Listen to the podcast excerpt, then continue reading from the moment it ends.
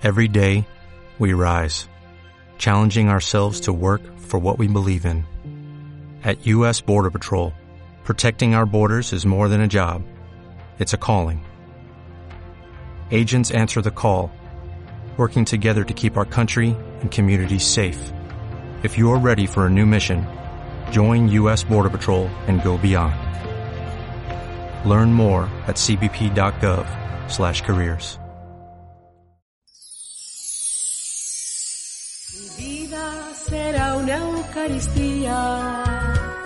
Perdón que necesito y que.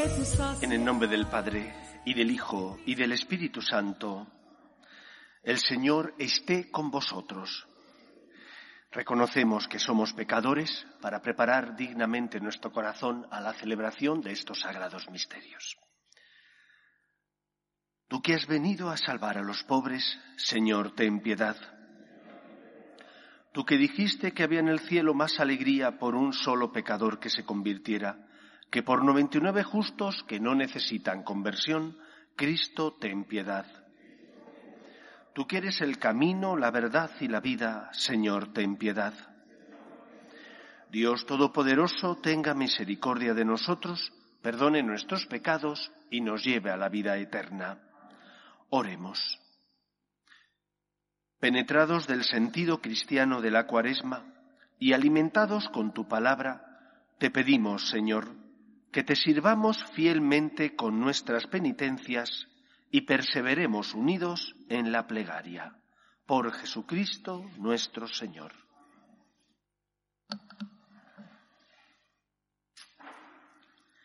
Lectura del libro del Deuteronomio. Moisés habló al pueblo diciendo, Ahora Israel, escucha los mandatos y decretos que yo os enseño para que cumpliéndolos viváis y entréis a tomar posesión de la tierra que el Señor, Dios de vuestros padres, os va a dar. Mirad, yo os enseño los mandatos y decretos, como me mandó el Señor mi Dios, para que los cumpláis en la tierra donde vais a entrar para tomar posesión de ella. Observarlos y cumplidlos, pues esa es vuestra sabiduría y vuestra inteligencia a los ojos de los pueblos, los cuales, cuando tengan noticia de todos estos mandatos, dirán, ciertamente es un pueblo sabio e inteligente esta gran nación. Porque ¿dónde hay una nación tan grande que tenga unos dioses tan cercanos como el Señor, nuestro Dios, siempre que lo invocamos? ¿Y dónde hay otra nación tan grande que tenga unos mandatos y decretos tan justos como toda esta ley que yo os propongo hoy? Pero ten cuidado y guárdate bien de olvidar las cosas que han visto tus ojos y que no se aparte de tu corazón mientras vivas. Cuéntaselas a tus hijos y a tus nietos. Palabra de Dios. Te alabamos, Señor. Glorifica al Señor Jerusalén. Glorifica al Señor Jerusalén. Glorifica al Señor Jerusalén. Alaba a tu Dios Sión, que ha reforzado los cerrojos de tus puertas y ha bendecido a tus hijos dentro de ti. Glorifica al Señor Jerusalén. Él envía su mensaje a la tierra y su palabra corre veloz. Manda la nieve como lana, esparce la escarcha como ceniza. Glorifica al Señor Jerusalén. Anuncia su palabra a Jacob, sus decretos y mandatos a Israel. Con ninguna nación obró así ni les dio a conocer sus mandatos. Glorifica al Señor Jerusalén.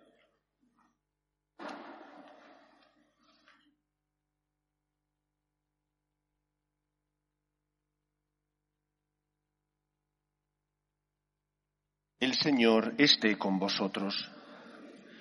Lectura del Santo Evangelio según San Mateo.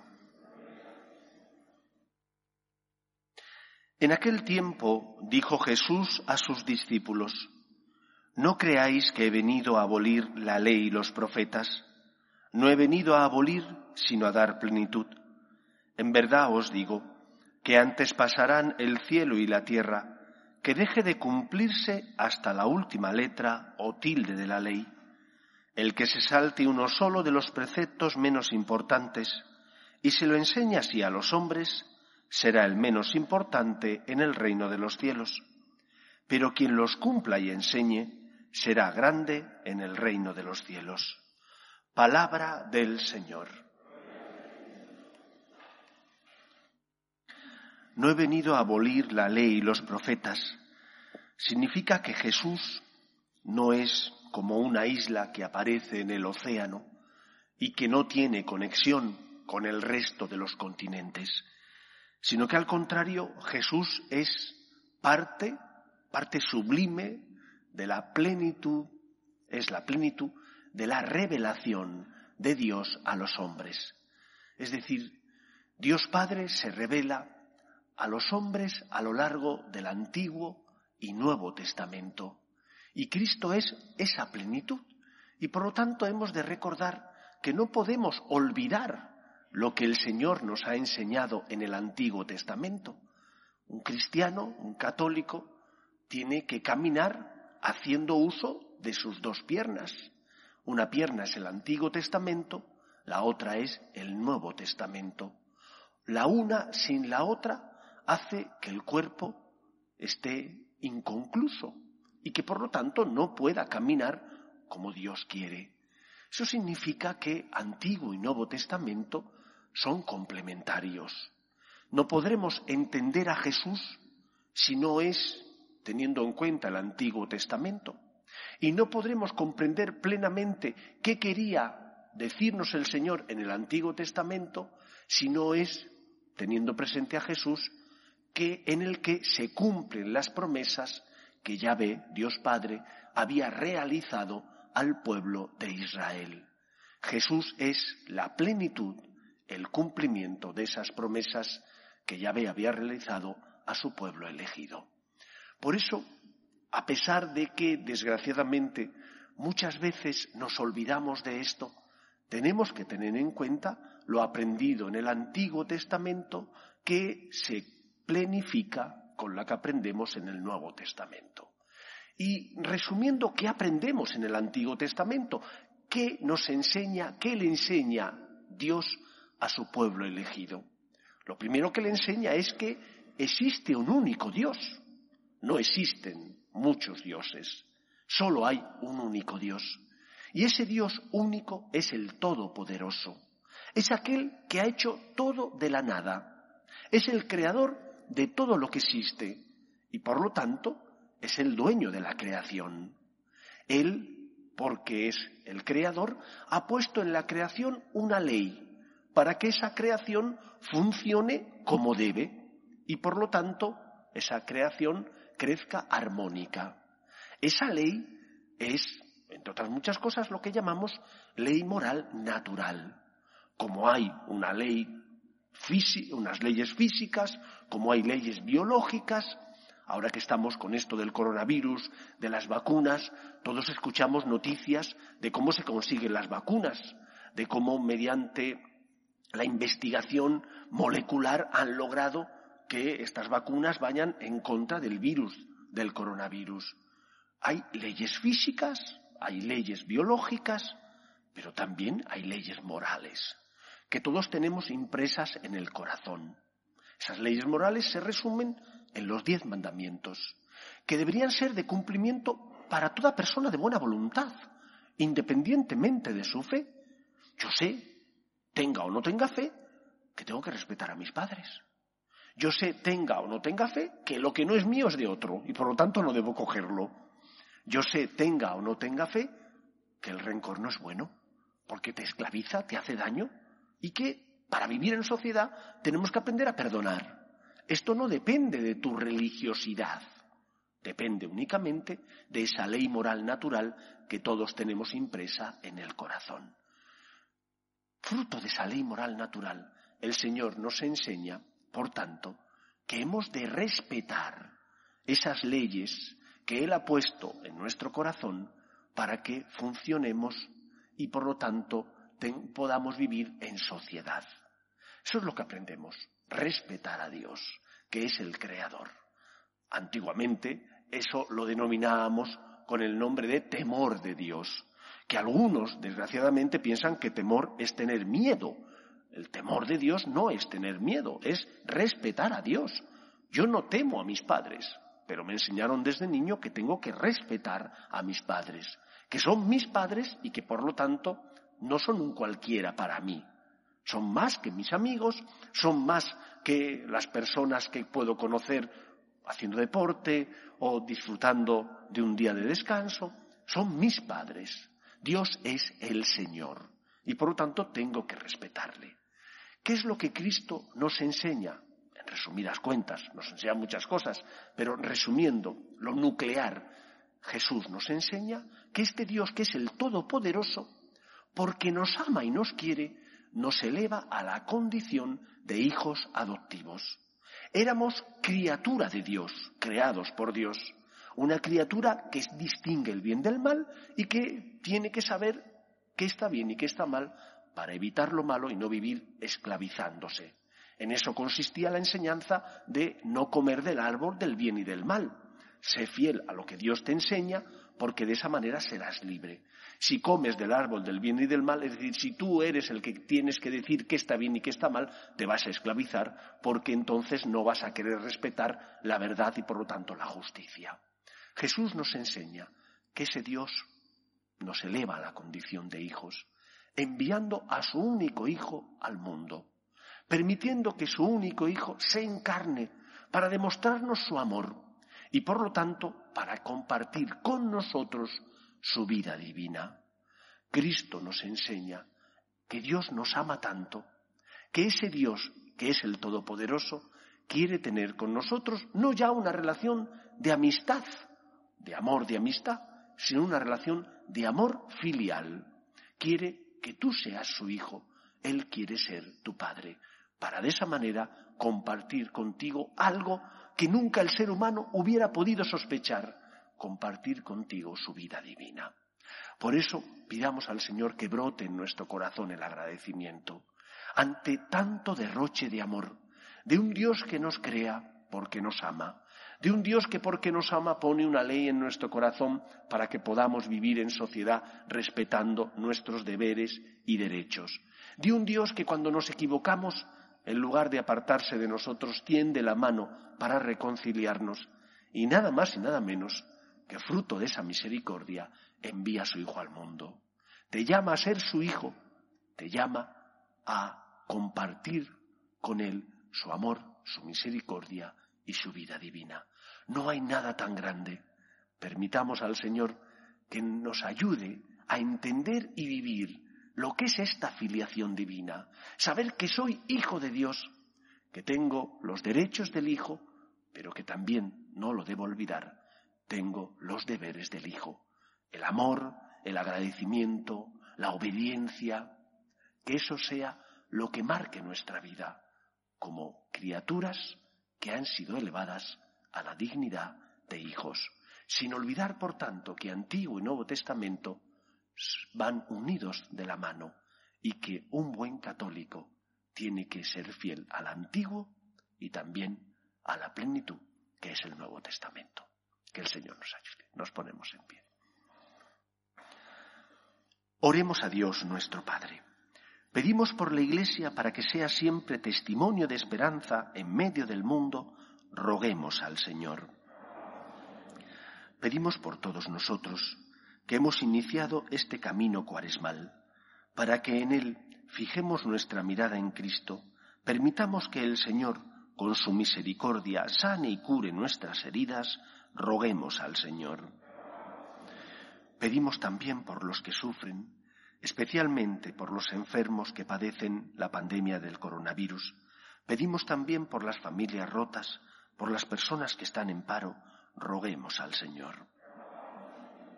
Pedimos al Señor incansablemente por nuestros gobernantes, para que promuevan el bien común de la sociedad, aprobando leyes que defiendan la verdad moral natural y la verdad moral revelada, roguemos al Señor.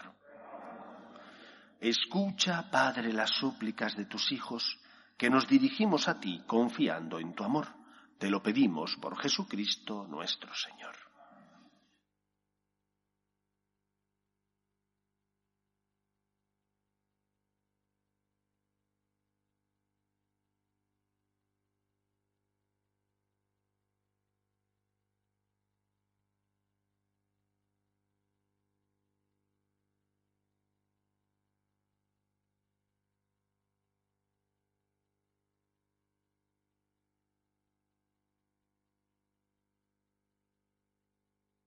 Bendito seas, Señor Dios del universo, por este pan, fruto de la tierra y del trabajo del hombre, que recibimos de tu generosidad y ahora te presentamos. Él será para nosotros pan de vida.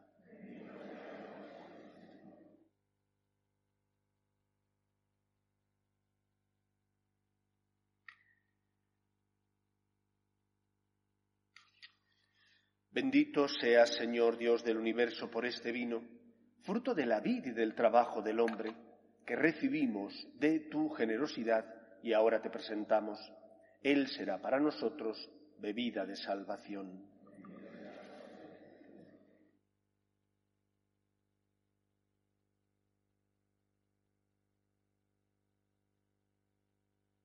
Orad, hermanos, para que este sacrificio mío y vuestro sea agradable a Dios Padre Todopoderoso.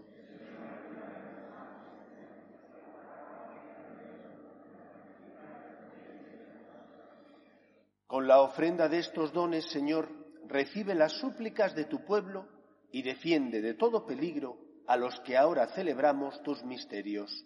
Por Jesucristo nuestro Señor. El Señor esté con vosotros. Levantemos el corazón. Demos gracias al Señor nuestro Dios. En verdad es justo y necesario, es nuestro deber y salvación, darte gracias siempre y en todo lugar, Señor Padre Santo, Dios Todopoderoso y Eterno, porque has, que, porque has establecido generosamente este tiempo de gracia para renovar en santidad a tus hijos de modo que libres de todo afecto desordenado, mientras se ocupan de las realidades temporales, no dejen sobre todo de adherirse a las eternas. Por eso, con los santos y con todos los ángeles, te alabamos diciendo sin cesar, Santo, Santo, Santo es el Señor, Dios del universo. Llenos están el cielo y la tierra de tu gloria. Osana en el cielo. Bendito el que viene en nombre del Señor, osana en el cielo. Santo eres en verdad, Señor, fuente de toda santidad. Por eso te pedimos que santifiques estos dones con la efusión de tu Espíritu, de manera que se conviertan para nosotros en el cuerpo y la sangre de Jesucristo nuestro Señor, el cual, cuando iba a ser entregado a su pasión, voluntariamente aceptada, tomó pan Dándote gracias lo partió y lo dio a sus discípulos diciendo, Tomad y comed todos de él, porque esto es mi cuerpo, que será entregado por vosotros.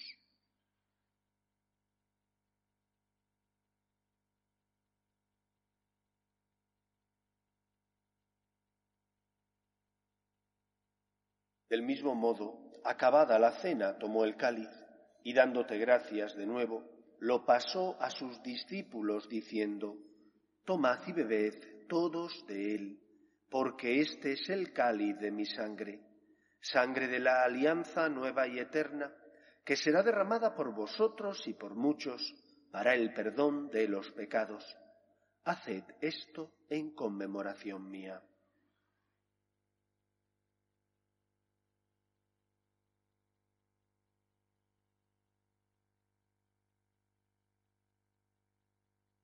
Este es el sacramento de nuestra fe.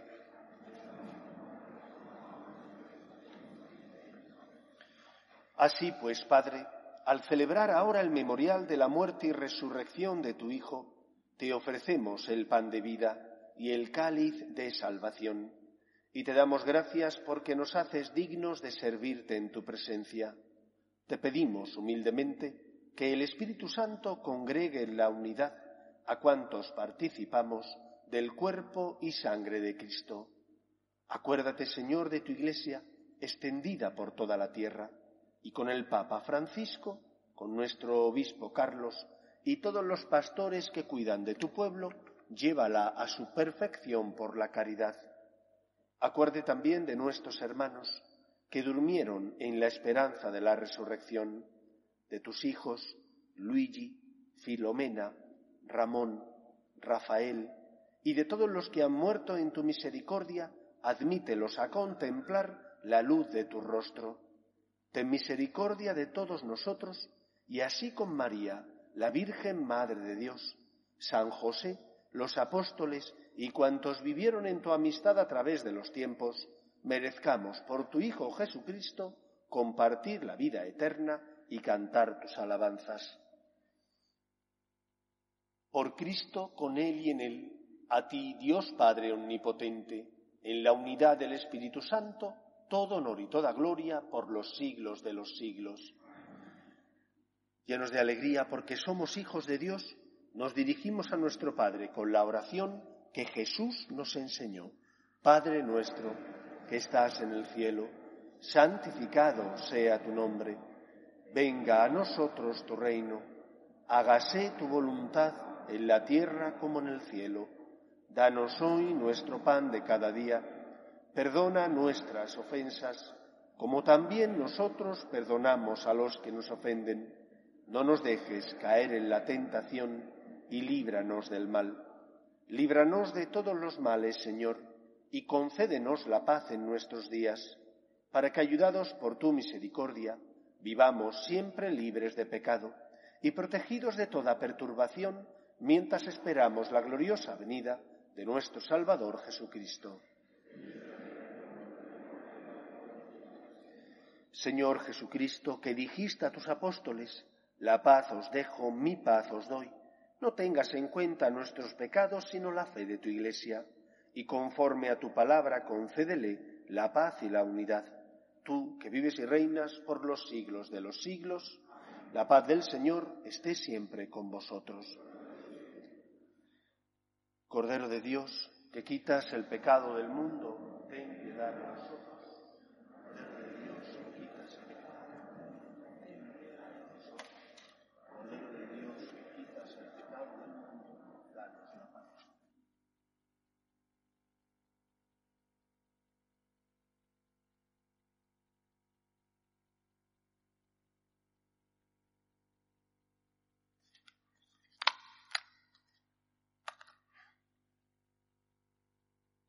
Este es el Cordero de Dios que quita el pecado del mundo.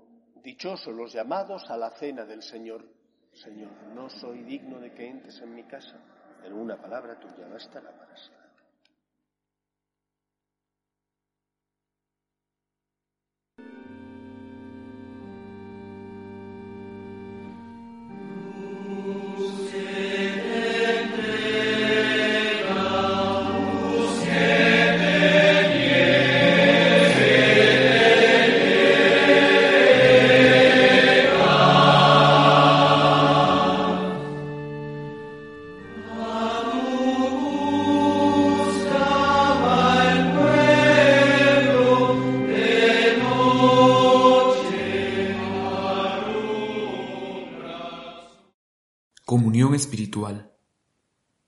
Jesús mío, que estáis realmente presente en el santísimo sacramento del altar.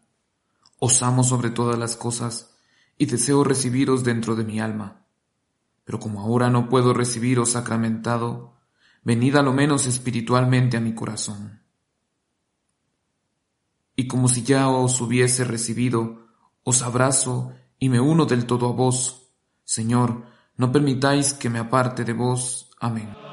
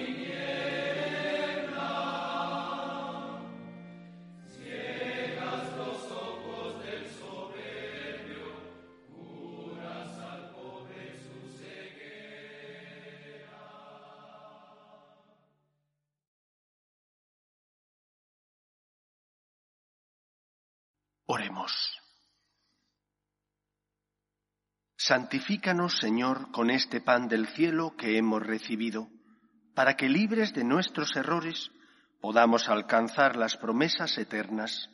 Por Jesucristo nuestro Señor.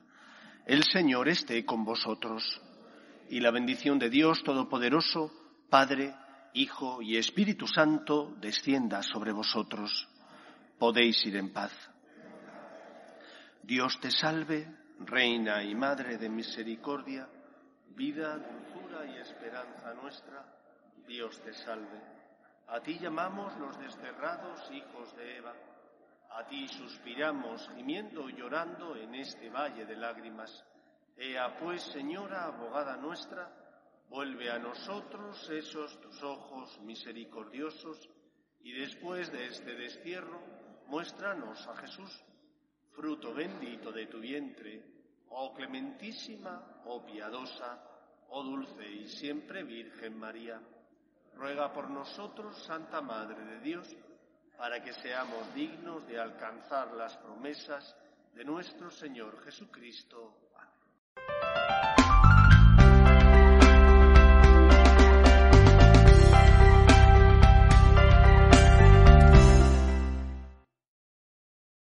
Only 4% of universities in the U.S. are R1 research institutions, and Temple University is one of them. This means 100% of students have the opportunity to participate in hands-on learning and research with world-class faculty. With over 600 academic programs across 17 schools and colleges, Philadelphia's largest public university provides students with a rich variety of opportunities and propels graduates to succeed in their careers. Temple University. Schedule a campus tour today at admissions.temple.edu/visit.